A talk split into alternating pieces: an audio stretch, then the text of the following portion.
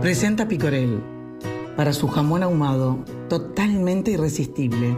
Porque si es irresistible, es Picorel.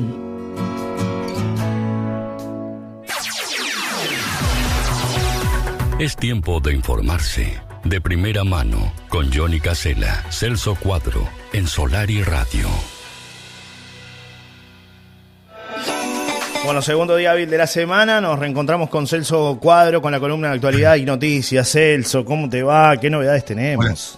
Hola, buen día, buen día, buen día. Sonó tarde el teléfono hoy, ¿eh? Sí, bueno, bueno. Valía la pena, ¿no? Claro, valía la pena. Sí, señor, sí, señor. ¿Ya votó Jalil al 70-20, no?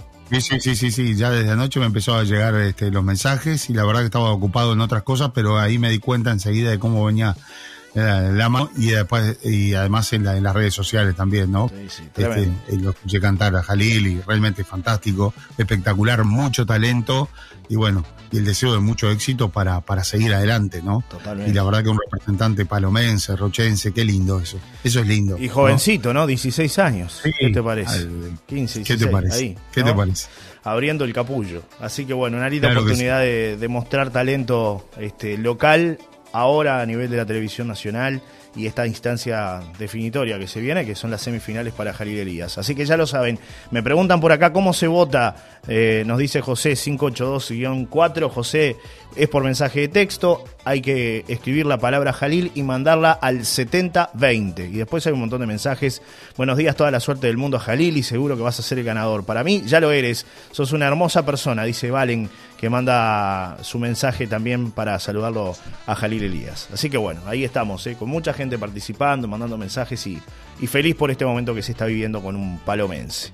Celso Cuadro, ¿cómo está la temperatura ahí en Maldonado? ¿Cómo está todo? 18 grados, 18 grados la, temperatura por aquí, la jornada está, bueno, está soleada, está linda la, mañana y bueno, fresquita, ¿no? Para, para quienes nos levantamos más temprano hoy, este, bastante, bastante fresca, pero ahora ha mejorado este, sustancialmente. Así que bueno, eh, vamos, eh, vamos a estar en el torno de los 20, 22 grados en, en la jornada de, de, esta, este día martes.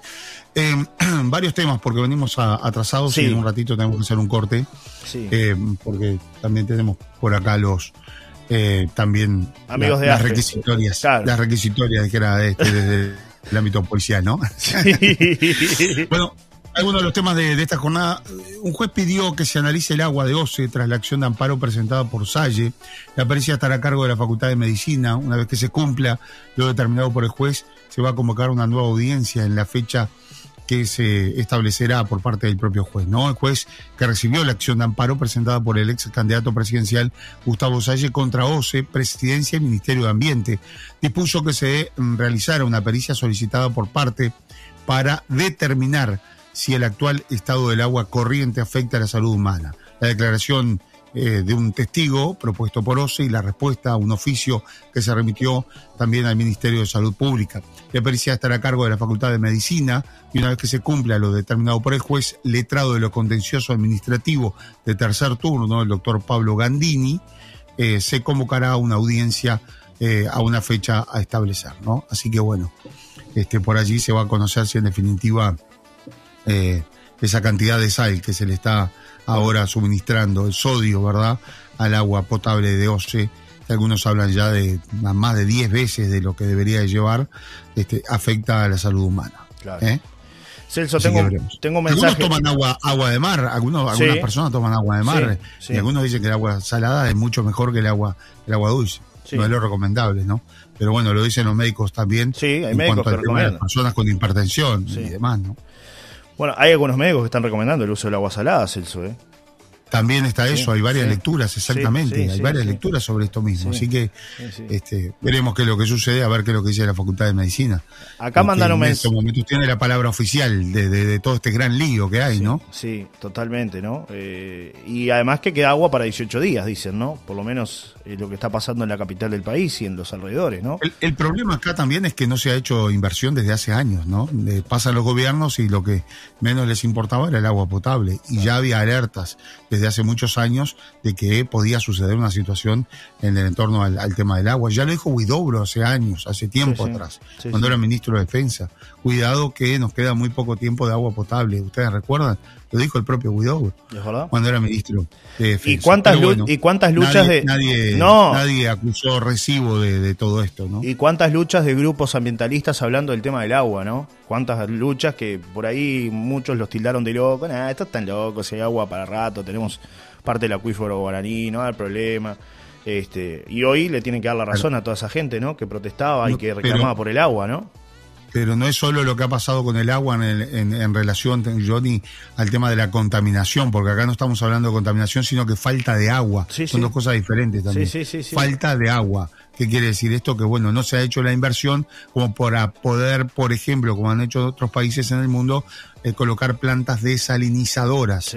¿Qué significa esto? Utilizar el agua de mar como se está utilizando ahora, pero con un proceso en el cual sale agua potable y tenés un océano para sacar agua. De esto se ha hablado hace años que se viene hablando, pero no, es caro, es, complicado, no se puede, el Estado nunca puede, el Estado nunca tiene plata, nos, nos, roba la plata en realidad en cuanto a los impuestos, pero nunca tiene plata para invertir nada. Y bueno, no hay inversión, no hay inversión, no hay inversión y terminan esto. veo, veo. no hay más agua potable, maestro. ¿Por qué? ¿Por qué no? no. Veo. No, no, tenemos de dónde sacar. El agua está, no tenemos cómo sacarla, purificarla, mejorarla para que usted la, pueda, para que pueda ser potable. No, no se puede potabilizar el agua porque no se ha hecho la inversión. Ese es el problema. Después está el tema de la contaminación, absolutamente de acuerdo. O sea, eh, hay mucha agua contaminada y eso, pero eso se complica más que nada cuando la temperatura va en aumento y, se dan otras, otras características y otras situaciones. Como dice Salle, ¿no? Agua podrida por todos lados. Claro, tenés dos problemas, agua podrida por todos lados y ahora tenés falta de agua. También eso, ¿no? Claro. Veo incapacidad o politiquería barata, falta de información y corrupción desde las esferas parlamentarias y empresariales. Esta es la consecuencia directa de la industria papelera en nuestro país. Es una vergüenza y una falta de respeto hacia todos los ciudadanos uruguayos, los de antes y los de ahora, y los que vendrán. Esto tiene carácter de genocidio a la salud de los seres vivos. Pregunto, ¿y una medida para UPM que sustrae más del triple de agua que consume todo OCE en todo el país? Esto es vergonzoso, repudiable y evidencia la complicidad de todos, inclusive los periodistas, que ahora solo se dedican a repetir lo que le ordenan. Y no solo que sustrae, sino que la vuelve contaminada. Gracias Tabaré, gracias Mujica, gracias Coalición Multicolor, dice Jesús. Voy por la salud y el respeto, a disfrutar el día hermoso. Gracias por estar. Cuando hablo del periodismo, hablo de lo macro. Un abrazo grande, este, dice el amigo tranquilo, este, tranquilo. Que, manda su mensaje. Y la verdad que, no sé, no sé. Por lo menos en nuestro caso, nosotros no, tenemos nada que ver con No, no, claro, Mucho menos, pero digo, es a ver, teóricamente los controles ambientales son muy importantes, pero en cuanto a que al agua que se utiliza, pero que ellos la devuelven también. Es lo que la explicación que he escuchado eh, y que no está contaminada. Pero no lo sé. Ah. La verdad es un terreno muy muy técnico que allí habría que hay, hay varias lecturas en relación a esto también. Vean esto, OSE recibió 2.806 denuncias de incumplimientos en el uso, pero no realizó corte. En febrero se prohibió el uso para fines no prioritarios, como el riego, el lavado de veredas o el llenado de piscinas. El uso no prioritario del agua incluye la restricción para el riego, lavado de veredas. Como decía, desde, la, desde que la medida quedó vigente a mediados de febrero, ustedes recordarán que ya habíamos empezado con el tema de la sequía, OSE en Montevideo recibió 2.806 denuncias de vecinos que utilizaron el agua para este tipo de actividades. Sin embargo, la empresa no cortó ningún servicio a causa de estos incumplimientos. Para fiscalizar las denuncias, OSE dispuso de personal que deja constancia de los hechos e intima al vecino denunciado en caso de que se constante el uso no prioritario del agua. En el acta se agregan pruebas como fotografías o testigos. En este caso, este, en caso de que se realice este, o se vuelva eh, al lugar y, otra vez se constate lo mismo, bueno, allí sí se podría llegar a aplicar una multa de dos unidades reajustables, unos tres mil pesos, ¿no? Y además del corte de suministro del agua potable Ahora, en Montevideo. Sí, yo pregunto, Celso. ¿no? no, en el interior, pero yo pregunto, ¿no? Acá eh, todas las semanas estamos recibiendo denuncias de los vecinos por la cantidad de, pérdidas que hay en la vía pública. Inclusive yo alguna he constatado en Arachaña, que hace, no sé, más de dos semanas que hay una pérdida que está generando, inclusive hasta una grieta en la calle. Imagínese la magnitud de la pérdida que está generando una grieta en la calle. Y pasan los días, y pasan los días, y no se soluciona. Entonces, por un lado perdemos el agua ya, está complicado, pero por otro lado como que no se cuida. No sé qué pasa con OCE, no sé si es un tema este, de que falta personal tal vez, no, no le echo la culpa al personal porque no sé cuál es la situación puntualmente, pero sí lo que podemos decir es que todos los días estamos recibiendo, Celso, mensajes de, vecinos denunciando situaciones de eh, fundamentalmente de pérdidas en la vía pública, ¿no? Y yo personalmente constaté una que lleva más de dos semanas y que está generando una grieta en la calle, ¿no? Claro, pero, pero, pero bueno, pero la respuesta es que no hay personal, la respuesta es que nada, no hay inversión. Bueno, no hay inversión, entonces los caños están, revientan por todos lados. y como no se ha cambiado nada en años, esto lleva, por supuesto, un deterioro durante mucho tiempo y, bueno, y esa es la respuesta. Van y, va una cuadrilla cuando puede, ¿no? Y lo que hace es este, hacer lo que usted hacía antes, sus padres, ¿no? Seguramente hoy ya casi todos cambiamos el pedazo de caño, pero antes lo que se hacía era un remiendo, ¿te acordás? Con la goma de bicicleta. Con la goma de bicicleta. ¿Eh? Y alambre. Y el alambre. Sí, señor. Y el alambre, Sí, señor. Sí, señor. Imagínate, ¿no? Si lo Esto es prácticamente así. Bueno, hay, hay, un audio, a ver qué dice la gente. Escuchamos a la audiencia. Hola, buenos días muchachos. Me encanta escucharlos todas las mañanas mientras tomo el té. Eh, esto del agua salada, eh, es el agua salada, es, es un agua que se le pone sal es decir, que, viene a quedar como un agua artificial. Yo me acuerdo de cuando mi niñez, mi adolescencia, iba a la casa de mis abuelos y a la casa de otras familias que tenían pozos, esos pozos grandes, que no bajaban, siempre estaban con 10, 15, 20 metros de agua, esos pozos grandes, y el agua era tan salobre, tan salobre, que en aquella época era cuando se usaba el famoso la etiqueta roja, era para agua dura y la etiqueta azul para agua eh, eh, dulce. Eh, me acuerdo que ponían la ropa en jabón, con el, jabón, la bol rojo, y tenían que a la vez usar el jabón bulldog para refregar, porque el agua se cortaba. Lo que pasaba antes, no es de ahora esto. Claro, claro, pero ojo que no, no, es que a ver, le agregan sal, le agregan sodio al agua en algunos lugares para, para ayudar la potabilización. O sea, lo, más nuevo incluso se utiliza en las piscinas ahora, se utiliza sodio. Se deja el cloro y se usa la sal. Disminuir la cantidad de cloro, ¿no? Pero además de esto, el problema, reitero, que estamos teniendo ahora, no es tanto la contaminación, sino que la falta de agua. Entonces, ¿qué sucede? Las tomas de agua principales de Montevideo y Canelones están en el Santa Lucía. Como el Santa Lucía, eh, a ver, desemboca en el Río de la Plata, eh, la, cantidad de agua salada que ingresa al Santa Lucía en lo que es el, comienzo del Santa Lucía es impresionante, pero después se va haciendo, se, va bajando la cantidad, o sea, y entonces las tomas estaban más arriba. ¿Y qué pasó? Es más arriba donde el Santa Lucía se va haciendo cada vez más fino. Con lo cual es el lugar donde se ha afectado más. ¿Qué pasó? Las bombas no pueden chupar más porque no tienen de dónde sacar. Con lo cual han tenido que cambiar el bombeo y cada vez más se acercan al Río de la Plata. Y el Río de la Plata contiene agua salada. Es agua dulce, allí hay una mezcla. Pero la concentración de agua salada es brutal. O sea que no solamente ahora le están suministrando para lo que es eh, limpiar el agua, vamos a decir, sino que además también ahora eh, están haciendo una mezcla prácticamente de 50 y 50, decían los técnicos, en lo que tiene que ver a la cantidad de agua salada que está que está succionando OCE para poder eh, darle agua, suministrar agua a, la población. Pero vean esto, la Universidad Tecnológica, la UTEC, está en conversaciones con OCE y las instituciones evalúan la compra de una planta. Miren, estamos en el año 2023. 16 del 5 del año 2023. Recién ahora la Universidad Tecnológica está en conversaciones con instituciones, en conversaciones, ¿no? Sí, sí. Para adquirir una planta de remoción de sales de agua sobre la que podría generar agua de calidad para el consumo para unas 150 mil personas.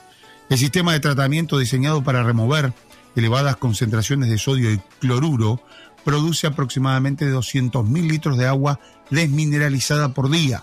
Se trata de una unidad portátil que se puede transportar incluso en un tráiler a diferentes lugares de la ciudad. Por lo tanto, se puede utilizar en un hospital o un sanatorio y luego se puede trasladar eh, es lo que se ha dado a conocer. Actualmente, como las reservas de agua dulce están afectadas por el déficit hídrico, o se acudió al agua de la represa de aguas corrientes, donde el flujo más salado del río de la Plata entra al Santa Lucía, lo que yo les explicaba. Por lo tanto, este, bueno, eh, se aumentaron los límites de sodio este, de, una forma realmente impresionante. ¿no? Yo tengo que hacer una pausa acá, Johnny, y volvemos. Volvemos en unos minutos. Volvemos en unos minutos. Eh, adelantamos. Que ver con, con, la realidad informativa del día. Sí, señor. A la vuelta de la pausa seguimos entonces. Vaya, vaya. Seguimos adelante. seguimos recibiendo mensajes por este tema también. Claro que sí. Ya volvemos.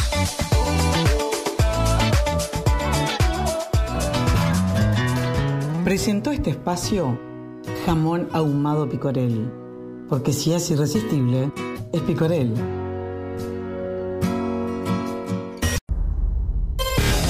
presenta Aguabá.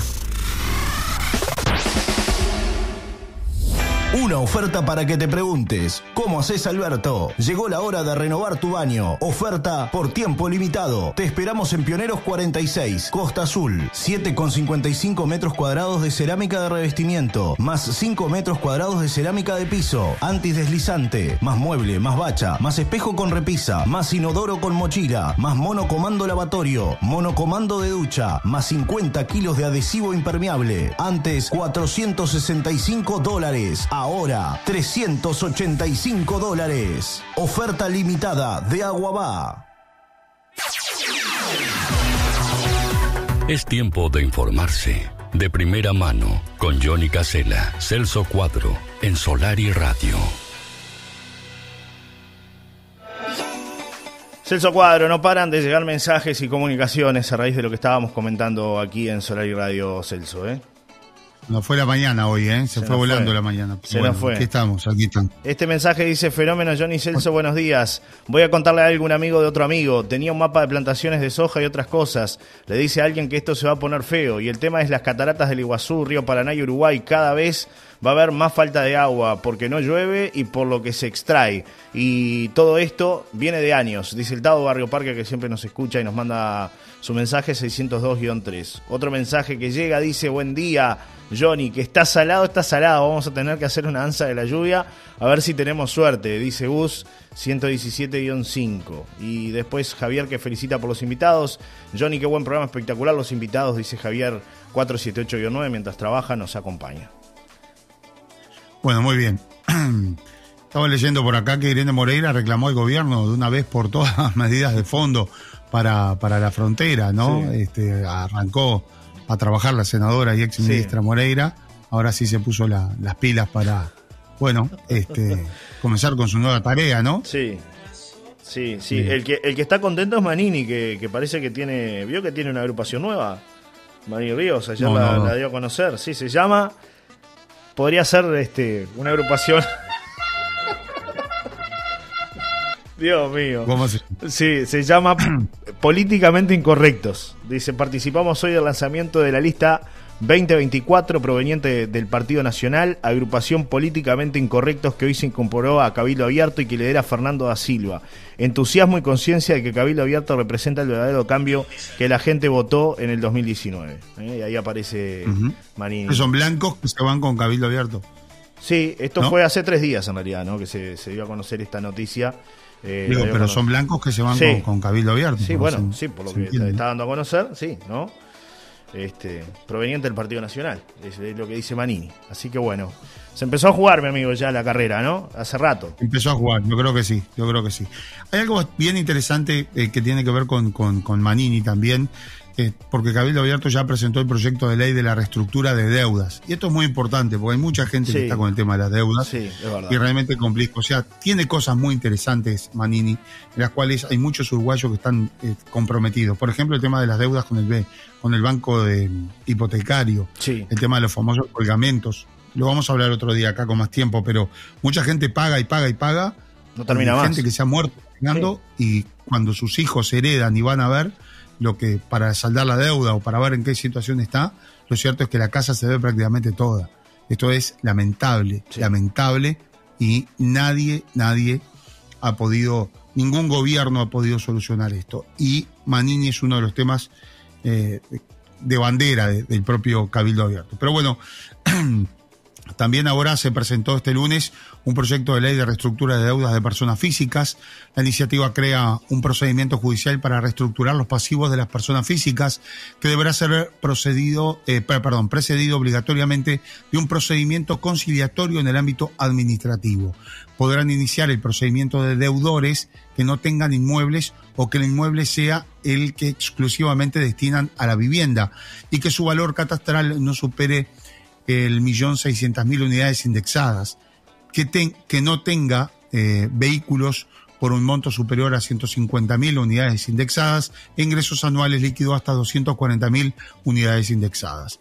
El procedimiento administrativo se entablará en una unidad de defensa del consumidor del Ministerio de Economía y Finanzas. A partir de ese momento se suspenderán las ejecuciones de contenido patrimonial hasta la sentencia que contenga el acuerdo judicial forzoso deberá declarar sus ingresos y los bienes que integra su patrimonio. La Unidad de Defensa del Consumidor convocará en un plazo de 45 días a una audiencia entre el deudor y los acreedores en la que se intentará conciliar a las partes proponiendo quitas o esperas.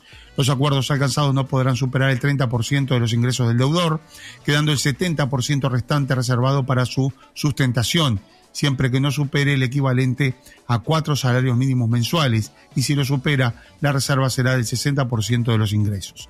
Si el acreedor convocado a una audiencia de conciliación no comparece o no presenta la información requerida, podrá ser multado con sanciones que van entre 50 y 100 unidades reajustables. El procedimiento administrativo también podrá ser iniciado por el acreedor. En este caso se dará un plazo de 15 días al deudor para que denuncie a los acreedores indicando el monto de la deuda, sus ingresos y los bienes que integran su patrimonio. El plan de pagos de acuerdo deberá ser aprobado por la mayoría de los acreedores que representen las dos terceras partes del pasivo denunciado. Si no logra un acuerdo por la vía administrativa, el deudor o los acreedores podrán entablar el proceso judicial ante los juzgados letrados en materia civil o en los juzgados de paz.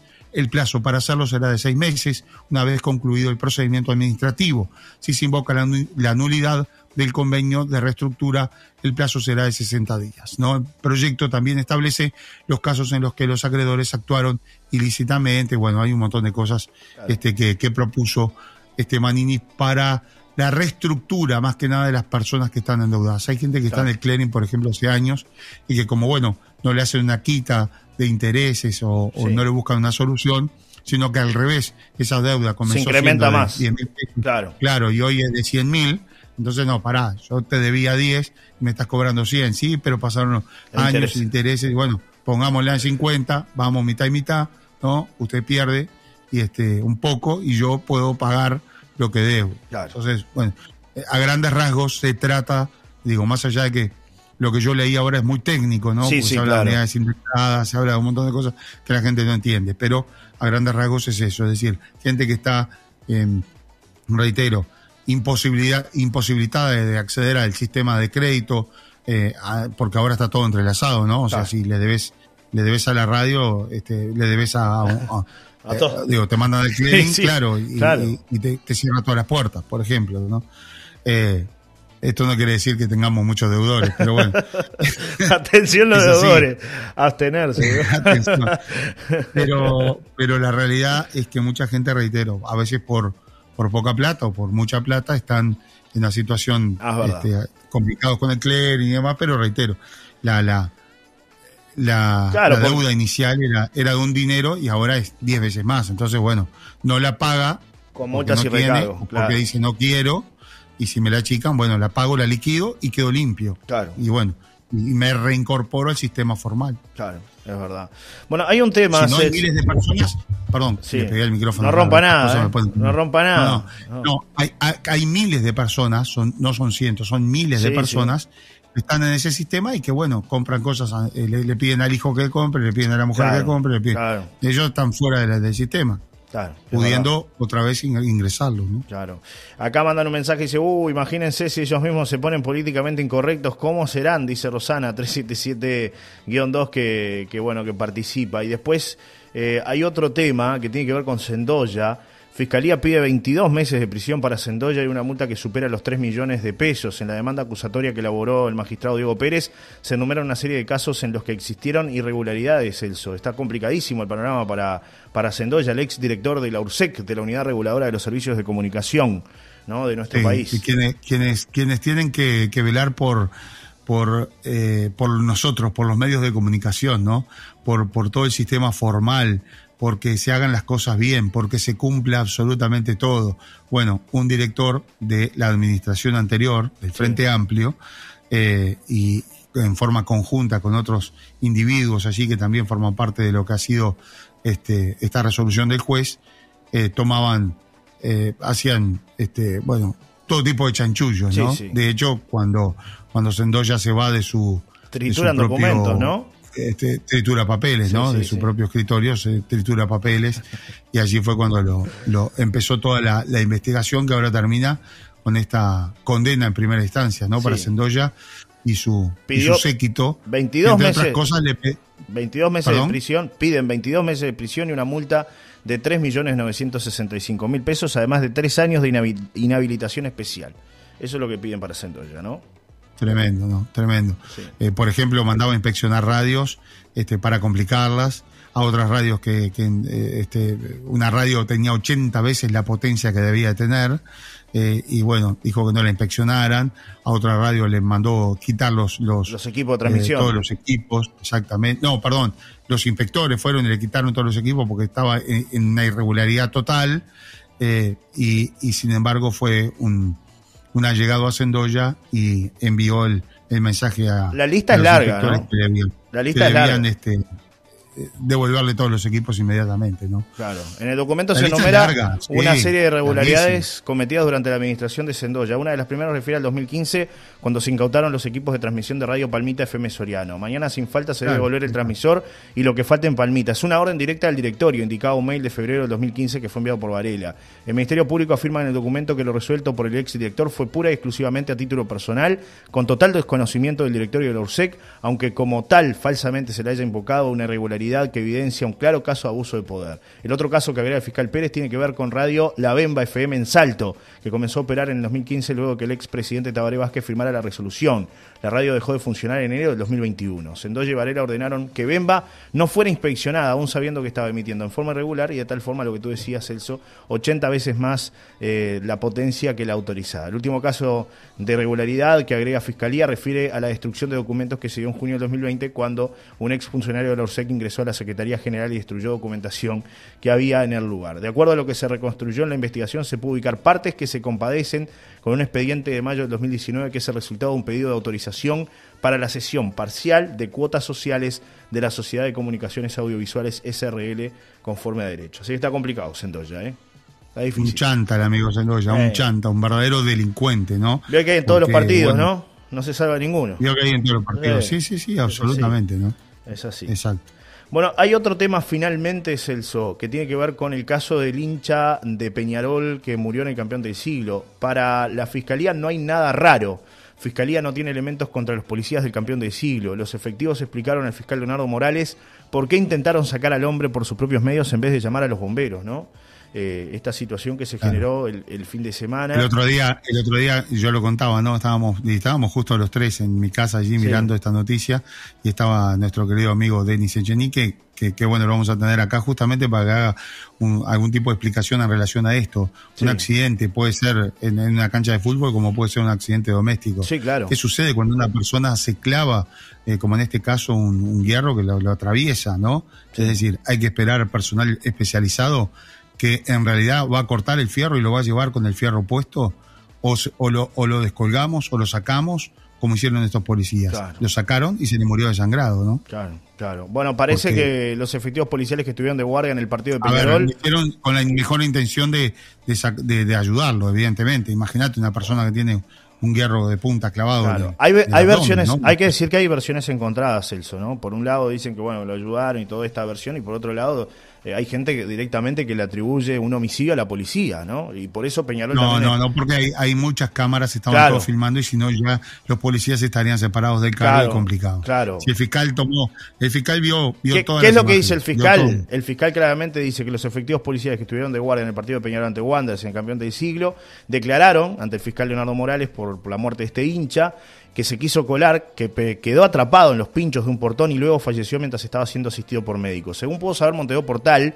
con fuentes de la investigación, Morales se encamina a archivar la investigación porque el proceder de los eh, policías estuvo ajustado a lo que establece el protocolo. No hay nada raro, explicó el informante. Los efectivos declararon que cuando vieron al hombre atrapado en el portón decidieron intentar sacarlo por sus propios medios y no llamar a bomberos porque estaba lastimado. Asimismo contaron que el individuo se retorcía de un lado al otro y tiraba golpes con el fin de que lo dejaran. Esto dificultó la tarea de los efectivos, dado que para poder sacarlo del lugar debían levantarlo y procurar que no se lastimara aún más. Morales está a la espera de que en las próximas horas se agregan a la carpeta nuevos videos e imágenes del hecho tras el pedido de colaboración que hizo Peñarol a sus hinchas.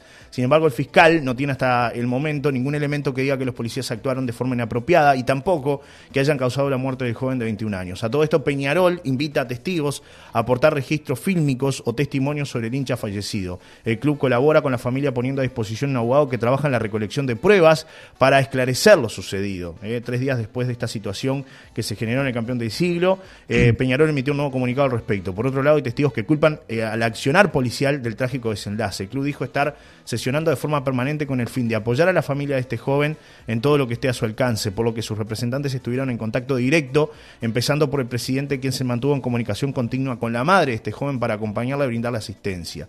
Peñarol colabora con la familia poniendo a disposición un abogado que trabaja en la recolección de pruebas que contribuyan a esclarecer lo sucedido, añade la institución que se comprometió con el apoyo psicológico a la familia en este difícil momento a través de una profesional. La entidad Aurinegra asegura que todos los registros del video eh, del club están a resguardo de Peñarol desde el momento del hecho, tal como dispuso la AUF, en coordinación con la justicia, que es quien debe atender y esclarecer eh, establecer lo sucedido. En razón de respeto que merece la familia, Peñarol solicita a la comunidad de mayor la mayor colaboración para que la investigación se pueda completar. En ese sentido, solicita a aquellas personas que tengan registros o testimonios para aportar que se comuniquen con el club para ponerse a la orden y conducirlos a través de los canales correspondientes, concluye la misiva. Esto con respecto a las imágenes este, que se están pidiendo, ¿no, Celso? Si hay imágenes, es decir, si yo acuso y digo que la policía lo mató, tengo que tener pruebas. Hoy, bueno, cada uno tiene una cámara en su mano, tiene un teléfono celular, seguramente eh, más de uno registró ese momento que se vivió y por eso Peñarol está llamando a esos hinchas que además por las redes sociales se han manifestado en contra de la policía y señalando que la policía mató a este joven, ¿no? Por eso te decía, hay versiones encontradas. Claro. Veremos qué es lo que, lo que sucede, pero bueno, viene, viene por ahí.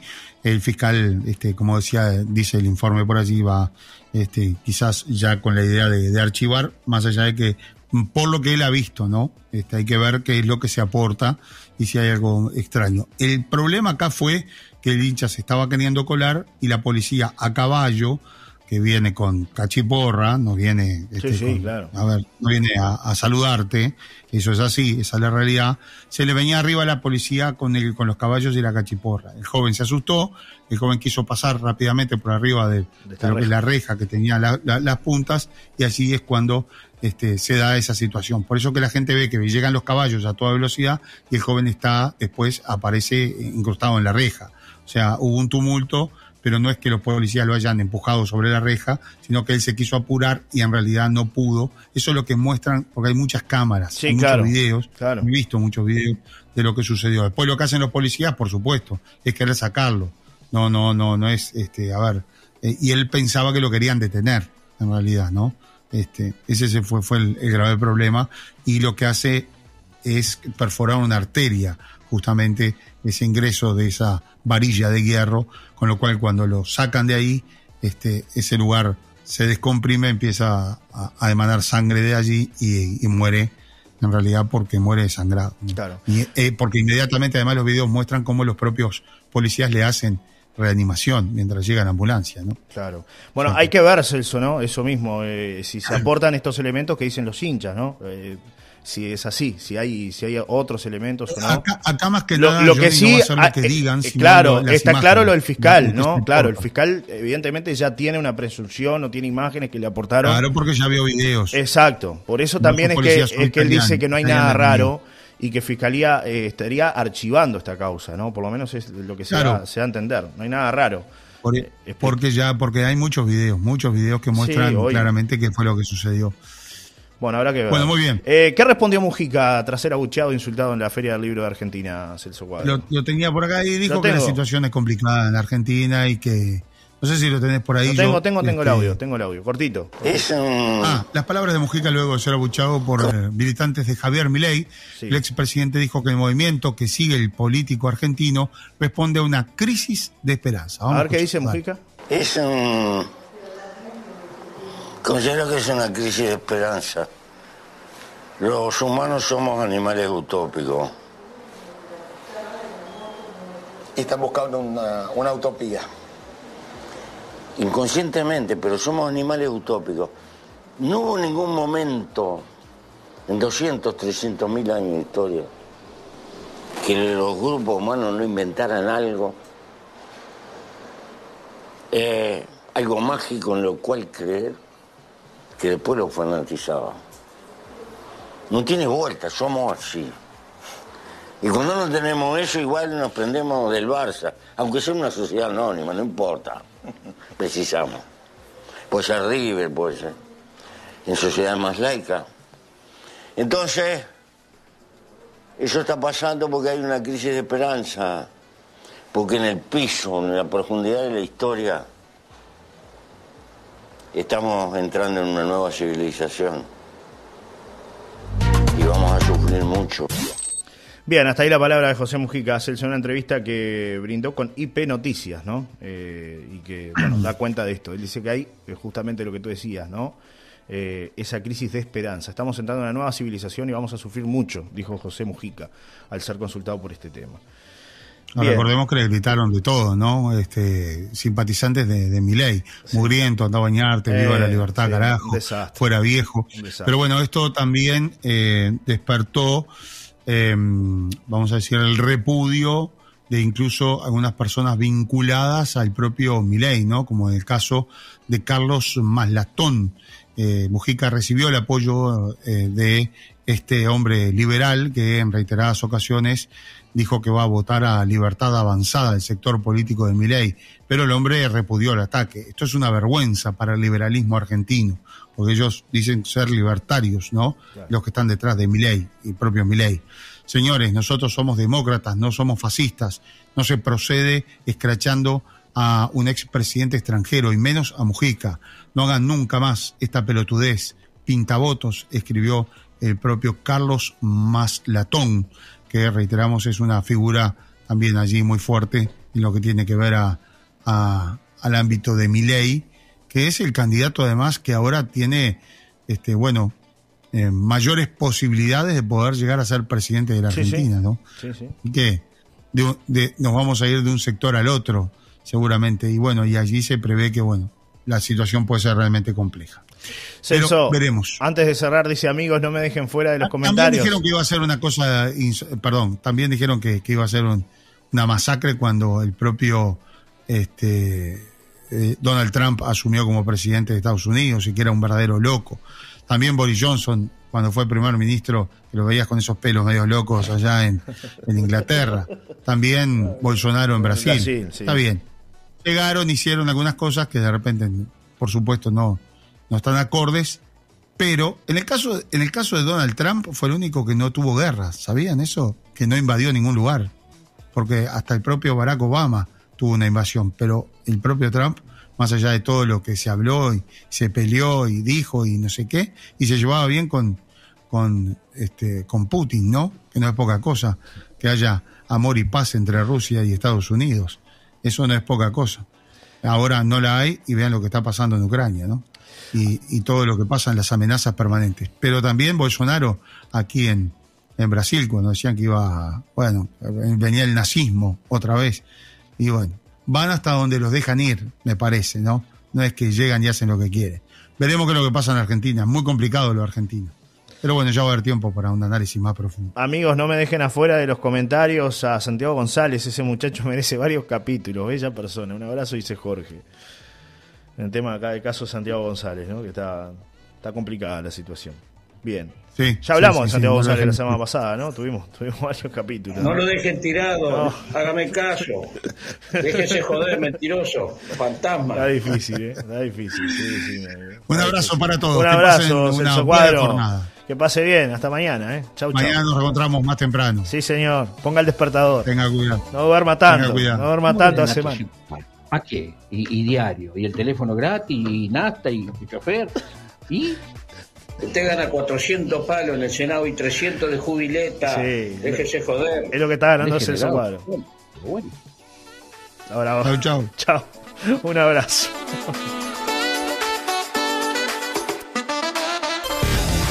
Presentó Aguabá